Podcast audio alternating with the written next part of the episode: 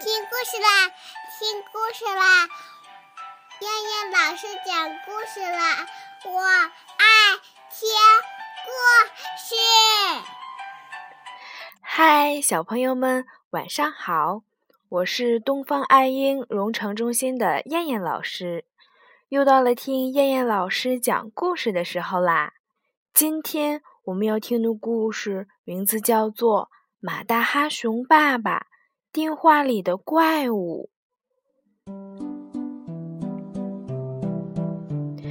早上，小兔子刚起床，电话铃声就响了。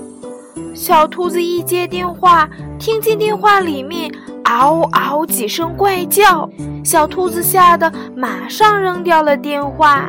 有怪物！有怪物啊！小兔子尖声喊了起来。在蘑菇小木楼里，小兔子弱弱的声音很小。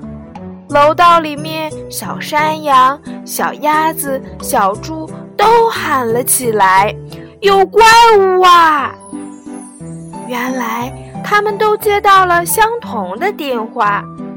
熊孩子不知道楼道里发生了什么事儿，急急忙忙开门走了出来。小鸭子一见熊孩子，就叽叽喳喳地说道：“喂，有怪物，有怪物！你要救救我们呐！”熊孩子是个勇敢的孩子，他挽起胳膊，抄起放在楼道里的大扫帚，高高的举了起来。熊孩子说：“伙伴们，不要怕，有我呢！”小伙伴们的爸爸妈妈都旅游去了，不在家，所以他们都很害怕。小兔子说：“小熊，你去喊熊爸爸吧，那怪物声音好大，恐怕嘴巴也很大，恐怕我们都不是他的对手。”熊孩子说：“我不怕，怪兽在哪儿呢？”小兔子说：“在电话里面。”啊，熊孩子也有点害怕了。电话那么小，怎么能有怪物呢？如果有，那是个什么怪物呢？难道是一个可大可小、会变化的怪物吗？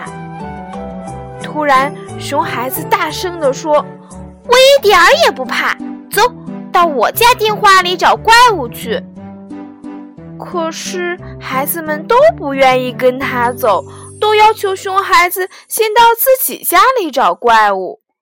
熊孩子说：“一个一个来，都要去的。”就这样，一大群孩子才愿意跟着他。熊孩子背着扫帚，先到他家去找怪物。熊孩子进家就拿起电话，他大声地喊道。怪物，你出来！有本事你和我较量一下！孩子们一起喊道：“怪物，你出来！怪物，你出来！”小家伙们喊了半天，电话里面并没有什么怪物，只有嘟嘟嘟的声音。小家伙们，你看我，我看你，谁都不敢说话了。这时，一阵奇怪的声音传来，大家都吓得往熊孩子身后躲。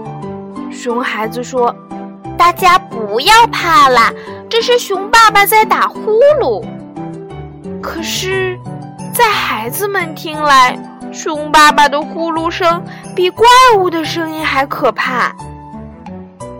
熊爸爸正在打呼噜。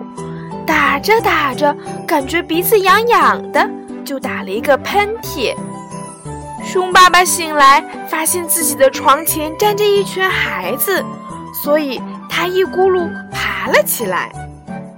熊爸爸说：“你们在干什么？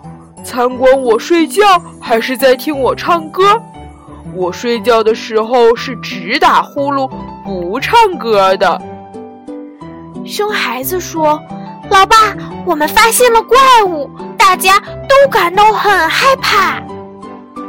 熊爸爸吃惊地问：“怪物？怪物在哪里？”